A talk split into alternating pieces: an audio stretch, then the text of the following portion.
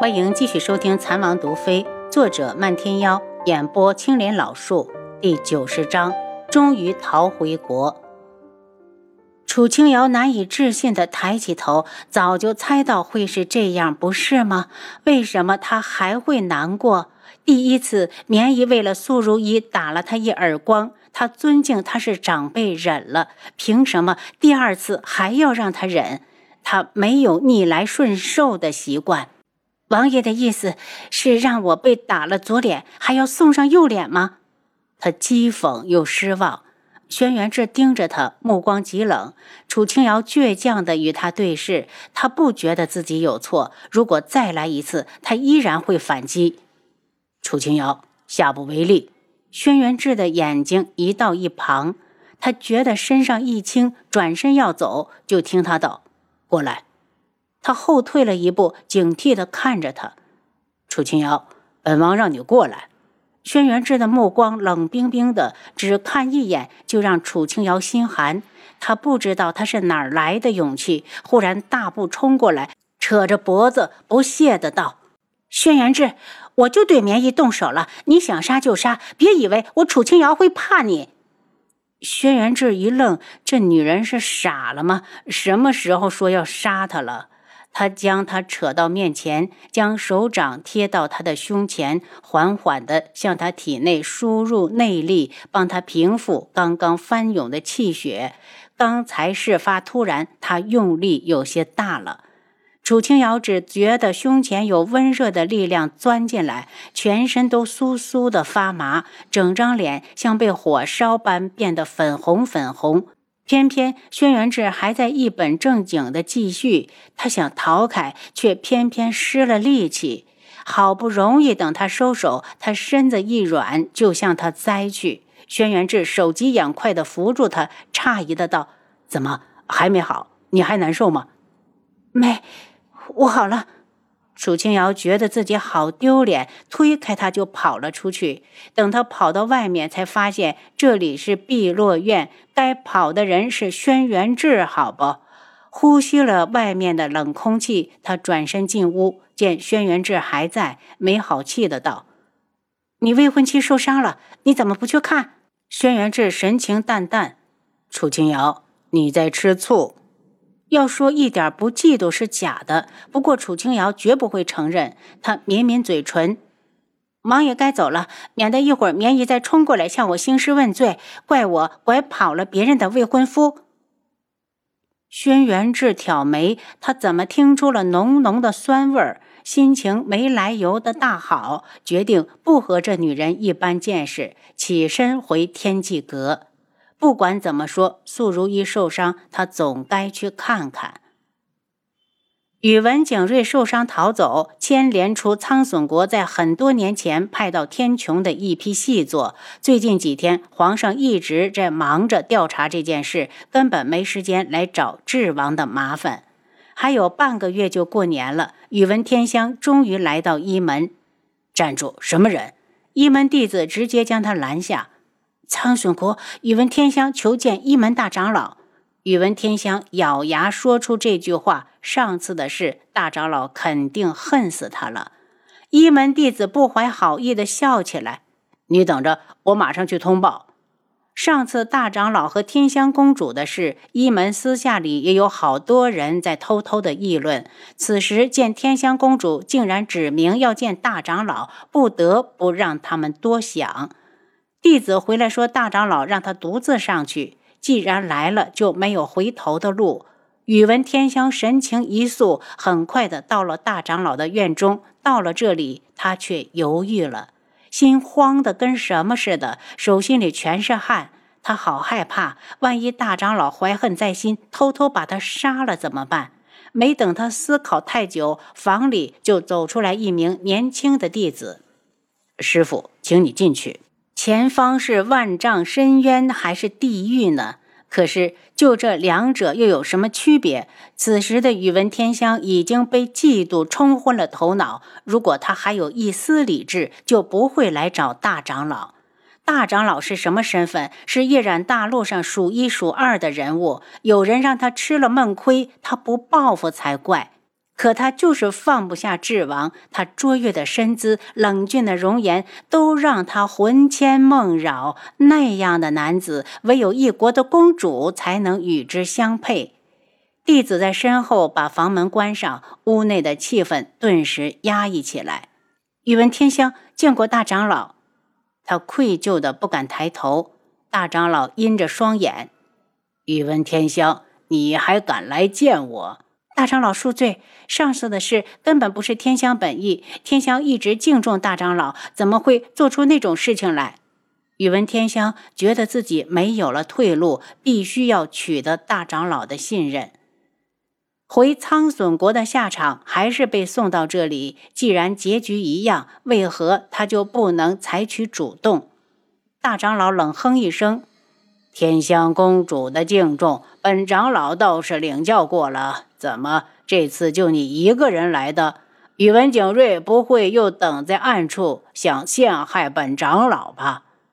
宇文天香赶紧道：“大长老，小女独自来一门，就是诚心想给大长老道歉的。”大长老怀疑地看着他，他现在对苍隼国的太子和公主可是恨得要死，哪里还肯再相信他的鬼话？宇文天香，本长老不接受你的道歉。不过，你既然自己送上门来，本长老也不会对你客气。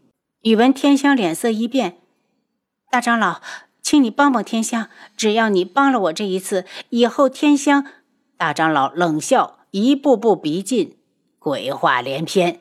原来是有所求才来的。你告诉本长老，你帮过你这次之后，你要如何？以后天香就是你的人。宇文天香说完，自己都懵了，恨不得打自己两巴掌。她还要嫁给智王，怎么可以对大长老许出这样的条件？大长老听完，不屑的大笑。你以为本长老会缺女人？就凭你上次对本长老做的事，死一百次都不够赎罪。大长老在宇文天香面前站住，忽然伸手掐住她的脖子：“宇文天香，你去死吧！”随着手上的力道不断的加大，宇文天香已经翻了白眼，可他就是不敢反抗。